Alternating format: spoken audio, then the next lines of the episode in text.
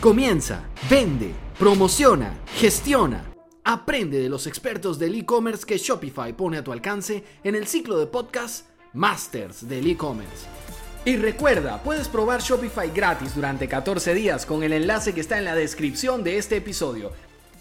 Saludamos a toda la comunidad de habla hispana de Shopify. Hoy tenemos el lujazo, el honor de contar con Verónica Ruiz del Viso.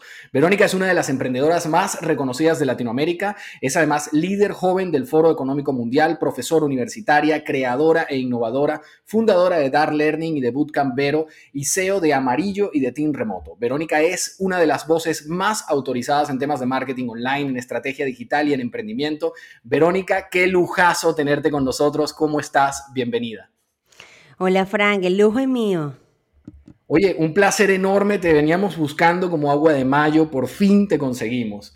Queremos hablar contigo de un tema que ha sido clave este pasado año, realmente desde que comenzó el problema del COVID, que es el del emprendimiento en Latinoamérica. Y en esto tú pues tienes, tienes las medallas bien puestas, ¿no? ¿Vale la pena emprender en Latinoamérica, Vero? Sin duda, Latinoamérica tiene un montón de oportunidades, sobre todo en soluciones que las ciudades necesitan, eh, las ciudades satélites necesitan un montón de apoyo para el crecimiento de, bueno, por ejemplo, distribución de productos, eh, moverse hacia lo digital. Hoy tantas empresas tienen oportunidades. La banca digital tiene una oportunidad enorme para bancarizar a un montón de latinoamericanos que se han alejado de las instituciones tradicionales. Luego, el, ayer estaba con, hablando con una operadora que, por cierto, nació en España, pero está en Ecuador y es 100% digital. El crecimiento que han tenido en Ecuador de más de un millón de usuarios en cortísimo tiempo se debe a las soluciones que el entorno digital le presentó a la gente que no podía firmar contratos, que era complicado acceder a créditos. También vemos el crecimiento de toda la distribución de Rappi, Pedidos Ya, Globo, un montón de empresas que ayudaron a ciertas comunidades que estaban alejadas de las típicas capitales y que, bueno, gracias a la vulnerabilidad que hemos vivido en Latinoamérica, estas soluciones han representado un cambio grande. Entonces yo creo que sí, que el emprendimiento y sobre todo el pensar en soluciones desde las oportunidades enormes que te brinda el mundo digital es, yo creo que es un buen momento para Latinoamérica. Mm, pareciera como que aquel sueño eterno de Latinoamérica de industrializarse eh, no se consigue, pero sí se está consiguiendo el de digitalizarse, ¿no? Bueno, que es una industria también, es una forma de, movernos hacia, hacia, hacia el crecimiento comercial, industrial y de producción. Yo lo que veo es que mucho, hay una alta necesidad de, de, que las cosas sean más sencillas para que terminen de darse, ¿no? Esto, ayer justamente como te comentaba, estuve en una clase que dimos para una de mis empresas, para Bootcambero, eh, con Edgar Pinos, que es CEO de Twenty. Y el, el, cómo explica cómo esta operadora digital decidió, bueno, resolverle a los jóvenes poder sumarse de una manera mucho más sencilla, tener sus gigas, sus megas para poder acceder a las redes sociales. Resolvió en una audiencia algo muy importante en el caso de Ecuador y bueno, eso hizo que creciera mucho. Y en el caso de nosotros con la educación en línea también ha sido así. En Bootcampero y en Dark Learning el crecimiento fue exponencial. El año pasado, nada más el año pasado hicimos 20.000 inscripciones.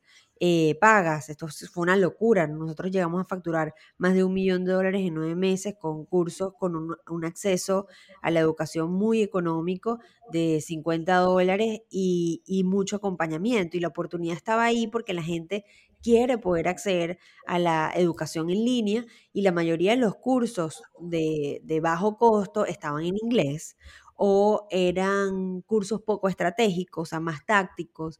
Y la verdad es que, bueno, al nosotros conceptualizar un curso en el que no solamente te conectabas a estudiar, sino que alguien te acompañaba en el proceso, que es lo importante, la diferenciación, Frank, eh, bueno, creció un montón porque la gente se sentía, wow, alguien me va a acompañar a hacer los ejercicios.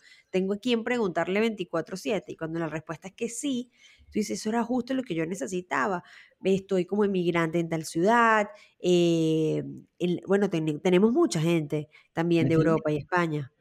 Hay, hay entonces, eh, hay, hay nicho, ¿no? Hay negocio en el mundo del emprendimiento online, del emprendimiento digital para los latinos.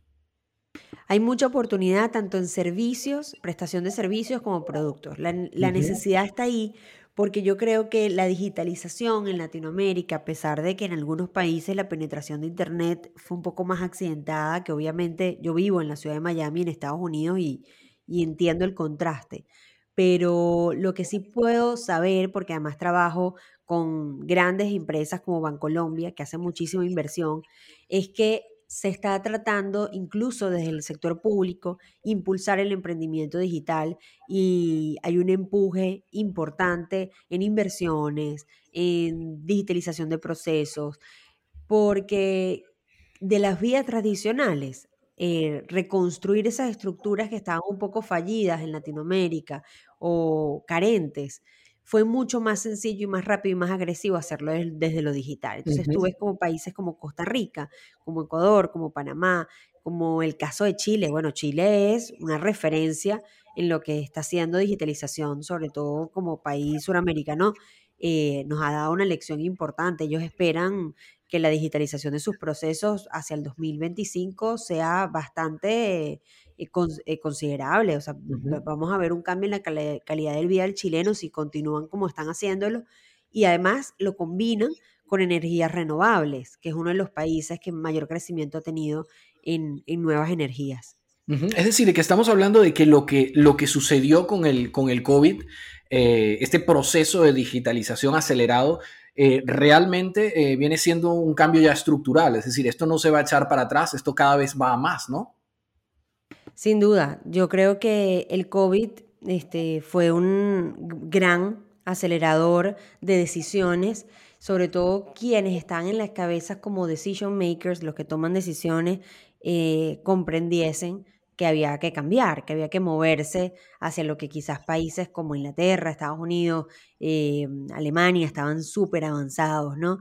Eh, que Latinoamérica esté cambiando no quiere decir que no, hay, no esté detrás de algunos países. Obviamente, sí, dependiendo del, país que, del que estemos hablando, sí están detrás, pero eso precisamente habla del montón de oportunidades. Cuando tú ves que en Venezuela, un país con una crisis eh, social y económica que ha sido evidente por los últimos años, se está lanzando una plataforma parecida a Uber que se llama Ridery para comenzar a mover a la gente y que su crecimiento es súper bien recibido en un proceso además de dolarización del país, una locura. Es porque justamente hay una necesidad importante de nuevos servicios y nuevas formas y el latinoamericano las va a adaptar rápido. Entonces yo creo que aquellos que inteligentemente se muevan a invertir en la digitalización de su negocio van a captar unas primeras audiencias que luego cuando empiecen a entrar otros players, eh, otros jugadores, ya, ya, ya tú tienes una base consolidada. Así que yo creo que este es el momento para aquellos que tienen interés de finalmente emprender prestando soluciones, productos o servicios en el entorno digital para Latinoamérica, este es un buen momento. Verónica, ¿tú, tú dirías, por ejemplo, para un, para un emprendedor peruano que te esté escuchando en este momento y diga, oye, es que quiero, quiero lanzarme a crear algo, quiero lanzarme a montar algo físico o digital, ¿cuál pudiese ser el mejor camino? ¿Es más rentable emprender online que emprender en físico en este momento en Latinoamérica? Mira, puede ser que la barrera de entrada, depende del negocio, ¿no? Pero puede ser que la barrera de entrada sea menor, lo que te hace este, comenzar a experimentar, probar tu idea. Acuérdate que las ideas no solamente funcionan porque sean digitales, sino porque realmente resuelvan un problema. Yo siempre digo ser útil y solucionar.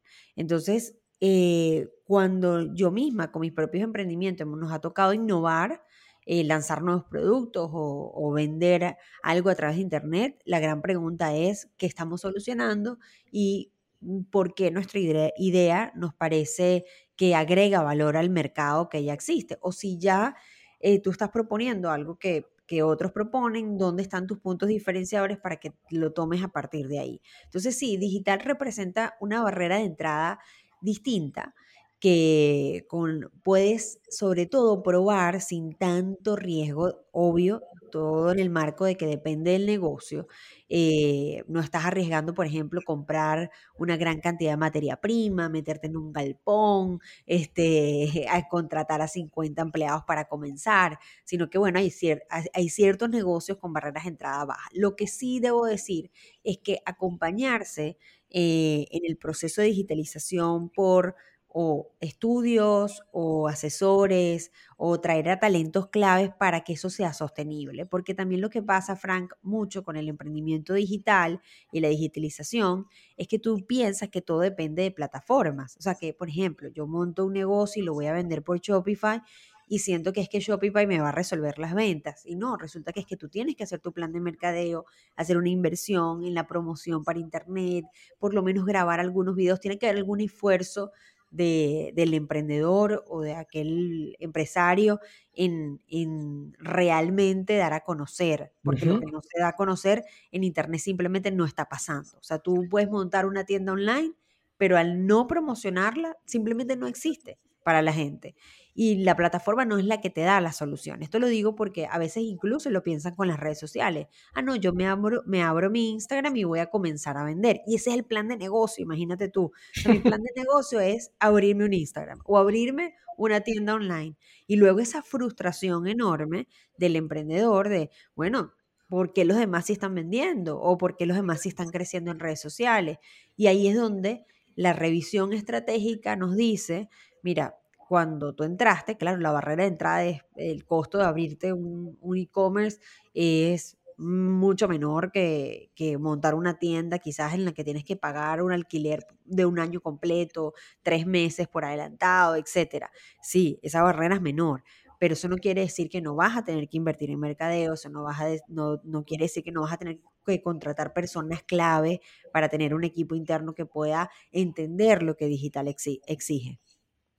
Verónica, ha habido, ha habido siempre un tema recurrente, por lo menos en los últimos años, eh, eh, con este boom del e-commerce en Latinoamérica, que es el problema de la bancarización.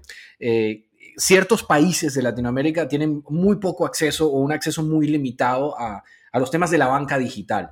Evidentemente no es el caso de Chile, ¿no? Eh, y también deberíamos sacar eh, nuestra patria, Venezuela, fuera de la ecuación por razones políticas, que, es realmente el obstáculo. Pero, por ejemplo, México, que no tiene ninguna de esas dos, eh, de esas dos taras, de esos dos problemas, sí cuenta con un gravísimo índice de, de población que no está bancarizada. ¿Cómo ves eso tú en tu día a día tratando con los emprendedores eh, latinoamericanos a nivel online? ¿Esto es un problema recurrente de toda la región o son solamente casos puntuales donde de repente pues la venta por, plataformas digitales, del e-commerce, se hace más difícil porque no existen las herramientas bancarias digitales para poder permitirlo? Mira, la verdad es que yo creo que voy a responder esta pregunta diciendo dos cosas. La banca se está comenzando a digitalizar. El, crecimiento, por ejemplo, en Colombia está Nequi, que es una, una opción de pago, ¿no? Eh, distinta. Y hay otras plataformas creciendo a lo largo y ancho de Latinoamérica para dar soluciones de, bueno, de abrirte tu cuenta de ahorros a través de tu celular sin tener que pisar una sucursal y comenzar a ya a estar dentro del mundo bancarizado. Y yo creo que la intención de eso, obviamente, eh, captar y solucionar este grupo tan importante, como bien menciona, que cada vez que se comienza a crecer hacia que los pagos son online y que, y que el mundo de las oportunidades para los emprendedores que pueden pagar en línea es mucho más grande, esa combinación, ya, ya la banca tiene un nivel de conciencia, que hay países que se muevan más rápido que otros, te lo puedo decir, pero yo que justo trabajo con algunos clientes en el sector financiero, llevándoles sus campañas de mercadeo y posicionamiento, eh, te puedo decir que tenemos bastante trabajo en lo que queda de 2021 y hacia el 2022 eh, de posicionamiento de productos digitales. Entonces, por ahí la misma banca está intentando solucionar eso, ¿no? Y por otro lado, para que está del, que está del lado de, del e-commerce, han encontrado nuevas formas, incluso en países complejos, como, como tú bien decías, el, el, el caso de Venezuela. Este, las soluciones que se han encontrado, por ejemplo, e incluso hay chatbots, o sea, chats este, y con, que tienen robots o inteligencia artificial programada en Telegram, donde hay compañías, imagínate esto, que tú quieres pagar algo y no tienes tarjeta de crédito o no tienes, no tienes una tarjeta de débito que puedas colocar para hacer tu transacción. Y hay, hay emprendimientos alrededor de hacer la transacción por ti y, se, y hacen depósitos y transferencias a través de inteligencia artificial dentro de mensajería, ¿no? Obviamente eh, colocadas por los mismos e-commerce que están intentando no quedarse sin ese sector del mercado. Eh, bueno, soluciones como PayPal, etcétera. Sí, sí hay soluciones que ya la gente está comenzando a adaptar. Y sobre todo, la pandemia aceleró la búsqueda de esas soluciones para, para un montón de gente. O sea, la necesidad y la urgencia de todos en Latinoamérica eh, de comenzar realmente a sacarle verdadero provecho a las oportunidades que presenta el entorno digital, el comercio digital, hizo que la banca se moviese, porque como te estoy diciendo, no trabajo con, cualquier eh, banco, yo trabajo actualmente con Grupo Bancolombia, que es el 48% de las transacciones en Colombia nada más, imagínate eso. O sea, se cae esa aplicación y el 48% del país no, puede hacer transacciones. Ellos son clientes de nosotros.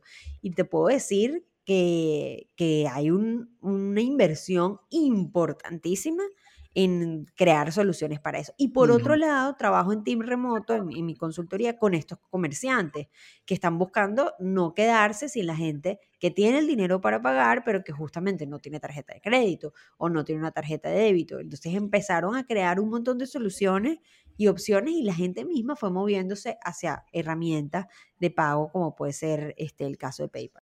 ¿Cuáles otros dos cambios te atreverías a mencionar como grandes cambios positivos que el e-commerce nos ha dejado en Latinoamérica a esta fecha, a, casi ya pues inicios de, la recta final del 2020? Bueno, yo creo que eh, sin duda, mira, yo ahorita le hago un consulting a una, startup que está comenzando en eh, abrir operación en Ecuador, Argentina, Colombia, ¿no? Se llama Wow. Y este, esta plataforma eh, lo que busca es que sobre todo personas en ciudades satélites que no tienen acceso a las típicas vías de comercio electrónico que están, que son estas grandes holdings, como puede ser Pedidos Ya, Rappi, Globo, cualquiera de estas marcas eh, que han tenido un acceso y un crecimiento importante en el mercado libre en las regiones como Latinoamérica, ellos lo que hacen es que se ocupan de esas ciudades lejanas y esas comunidades súper lejanas y la gente vende a través de social commerce, o sea, en sus redes sociales ellos les prestan un servicio eh, para poder hacer sus, sus, productos, para poder distribuir productos, ¿no? Y me parece muy interesante lo que, lo que estoy viviendo como consultor de este, de este proyecto, porque digo, wow, o sea, la cantidad de productos que se desarrollan en Latinoamérica. Luego, eh, poder ponerlos en las manos de las personas, que los productos tengan incluso mejor calidad porque el sistema de venta es mucho más sencillo. Shopify para mí siempre ha sido una, una referencia para mis clientes en Team Remoto, que es nuestra consultora, nuestra consultora eh, porque hace todo tan fácil para, para, la gente que la preocupación comienza a estar donde tiene que estar, en, el, producto, en el negocio, en el mercadeo, porque ya lo demás te, sumas una plataforma con una seguridad y un respaldo internacional importante y ya eso no, no, no pasa a ser una preocupación, un producto probado por miles de millones de, de emprendedores a nivel global. Entonces ya tú ahí dices, eh, me quito este dolor de cabeza encima y me concentro en lo que tengo que hacer, cosa que pasa con las redes sociales. Cuando tú abres tu cuenta de Instagram, tú no estás preocupado por el funcionamiento de Instagram, eso lo hace la gente de Facebook. Y tú lo que estás es preocupado por ser un buen creador de contenido. Y eso es lo que te va a llevar a ser exitoso dentro de, dentro de la popularidad que puedes ganar dentro de, la, dentro de esa red social. Y ahora si eso lo combinas con el mismo pensamiento lo llevas y lo trasladas al mundo del e-commerce, tú dices, wow, entonces latinoamericano y cualquier persona se puede concentrar más en el, valor de su producto, en la atención al cliente para acompañar a la plataforma, porque la plataforma ya está ahí, ya me solucionó lo que a mí me preocupaba, que era, bueno, que el, dinero esté seguro, que la gente sienta que tiene un respaldo, que yo pueda ver con claridad mis ventas, que, sea una manera que me haga la vida más fácil. Entonces, claro, cuando ya tú puedes con poco acceso, o sea, con nada de esfuerzo, eh, montarte sobre plataformas, en el ejemplo que di de Instagram, de redes sociales, ya es ese asunto de Facebook, ellos, ellos, van, ellos van a funcionar. Tú te tienes que encargar del mensaje y de la calidad de lo que dice. Y lo mismo con Shopify, tú tienes que encargar de que realmente los productos tengan la calidad que estás prometiendo, que, que, sea innovador, que, mm, que puedas hacer una buena campaña para llevar el tráfico necesario a tu tienda. Ya el resto hay otra persona, este, hay miles de millones de personas trabajando para ti y, con un acceso muy sencillo. Entonces, sí, nosotros recomendamos muchísimo a nuestros emprendedores eh, lanzarse al mundo del e-commerce siempre y cuando, Frank, y esto es importante, hay un buen plan de negocio, un, hay una buena solución y un, y un apartado en ese plan de inversión al área de mercadeo, porque claro, la competencia, que esa es la parte, vamos a decir, como, como difícil eh, y que yo creo que es importante poner sobre la mesa porque no hay que prometer que solamente al digitalizarse ya está todo resuelto, sino que, bueno, la competencia al ser digital es más feroz. Eh, los equipos y los emprendimientos digitales necesitan todo el tiempo estar generando nuevas estrategias y la innovación es muy exigente. Lo que funcionaba hace un mes, ahora tienes que replantearlo completamente nuevo porque, bueno, los años, los días en digital son como años de perro, parecen siete años. Entonces, donde está la exigencia, y esto es importante para los que están escuchando, si las barreras de entrada son bajas, eh, tienes todo para que realmente resulte, pero que tengas todo para que realmente resulte no es que tienes un plan de negocio. O sea, cómo le vas a sacar provecho a estas plataformas, cómo realmente estás prestando una solución al mercado y cómo vas a hacer una buena campaña, porque sin tráfico no hay ventas. Exactamente. Oye, Vero, ya que estamos tocando este tema, ¿puedes contarnos un poquito de la historia de Dar Learning eh, y respondernos a esa pregunta de si hay que educar al emprendedor online latino? Que bueno, ya la tenemos más o menos respondida ya. Mira, sí, justamente eh, yo ahorita tengo un holding de empresas donde, donde hay cuatro empresas, ¿no? Em, decidí irme por dividir las soluciones. De hecho, mi holding se llama Working on Solutions, porque hay que, ahorita hay tanta exigencia en el mundo digital que necesitamos crear soluciones. Tengo dos empresas en el mundo de la educación en línea. Dark Learning es mi non-profit. Es una organización donde nosotros damos eh, becas a este, jóvenes y mujeres que quieran emprender y que estén en situación de vulnerabilidad, ya sea, por ejemplo, emigrantes en una situación muy compleja. Este, hemos tenido casos de mujeres que, bueno, tuvieron algún maltrato en sus matrimonios, em, situaciones de verdad muy lamentables y de habla hispana, porque hemos tenido hasta de Europa en el caso de España. Y estas becadas a lo largo del año empiezan a recibir becas con acceso a cursos de profesionales que actualmente están, son doers, son personas que hacen, que están haciendo un montón de cosas y tienen más de 10 años de experiencia. Entonces, no, no, son, vendedores de humo, ¿no? Es gente que está trabajando. Es gente que está trabajando, eso para mí es súper importante. Y bueno, Frank, yo creo que tú lo sabes porque viste, cuando me contactaste, me lo comentaste, eh, justamente va muy en línea con mis valores. Yo siempre he estado trabajando, he trabajado con marcas como Pepsi, Diageo, Nestlé, Procter Gamble, el Banco Interamericano de Desarrollo, el USAID. O sea, me ha tocado realmente estar eh, como le dicen los norteamericanos, de skin in the game, la piel en el juego, ¿no? Y eso me da muchos aprendizajes. Yo siempre digo que el único verbo eh, activo, interesante de estar en el entorno digital es aprender.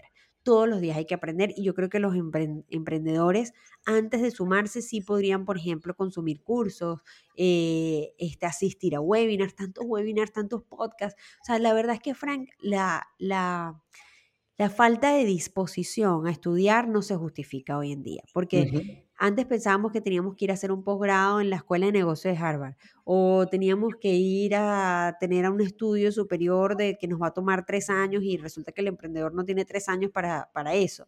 Y hoy en día tú puedes escuchar y tener acceso a gente brillante que ha sido entrevistada en YouTube, en, en podcasts como este, eh, que comparten de manera generosa su conocimiento. Por eso fue que nosotros pusimos en nuestra non-profit o, o sin fines de lucro, le pusimos ese nombre, DAR. Y por otro lado tengo Bootcampero, que ha sido el boom de la pandemia, ha sido una locura. Este, viene con toda mi experiencia en el mundo de e-commerce y ahí tenemos un programa que se llama Transforma tu cuenta en 21 días, que ha sido un éxito tan grande, o sea, yo estoy súper agradecida con todos mis bootcampers, que a los que les voy a enviar este, este o por supuesto este podcast, eh, son, bueno, como ya te dije, son más de 20 mil inscripciones que nosotros tuvimos en este programa de transformación de sus cuentas de Instagram para ayudarlos eh, de forma activa, sentados con ellos uno a uno, eh, a mejorar su forma de comunicar, porque justamente, Frank, mira, eh, abrirse un e-commerce, abrir Shopify no es tener una varita mágica para producir dinero, es emprender. Y emprender va a necesitar que le dediques tiempo estratégico, que te hagas alianza, que pruebes muchas cosas, que puedas ver cómo mejoras tu producto y tu calidad de atención al cliente, cómo realmente tu producto tiene algo diferencial. Y si, y si es un commodity y no es tan diferente, ¿a quién se lo estás ofreciendo? ¿Cuáles son los retos que tienes con esa audiencia? Es decir, sin estrategia no hay magia. La magia de tener estas herramientas es acompañarlas de un buen emprendedor. O sea, yo creo que Shopify, sus mejores aliados son los buenos emprendedores. ¿Y, qué es un buen emprendedor? Un obsesionado por el consumidor, un obsesionado por la gente. Eso es un, un buen emprendedor, que más adelante con el tiempo y con obviamente el aumento de, la facturación y el crecimiento de su negocio se convierte en un gran empresario. Pero yo no he visto a emprendedor que esté obsesionado con el cliente, con solucionar eh, con la gente, con las personas, que no le vaya bien. A los realmente obsesionados son los que mejor les va. Muchas gracias por acompañarnos en este episodio de Masters del e-commerce. Y recuerda que en Shopify te ofrecemos un periodo de prueba gratis de 14 días al que puedes acceder sin necesidad de poner tu tarjeta de crédito, tan solo haciendo clic en el enlace que está en la descripción de este episodio. Esperamos verte nuevamente en otro capítulo de Masters del e-commerce.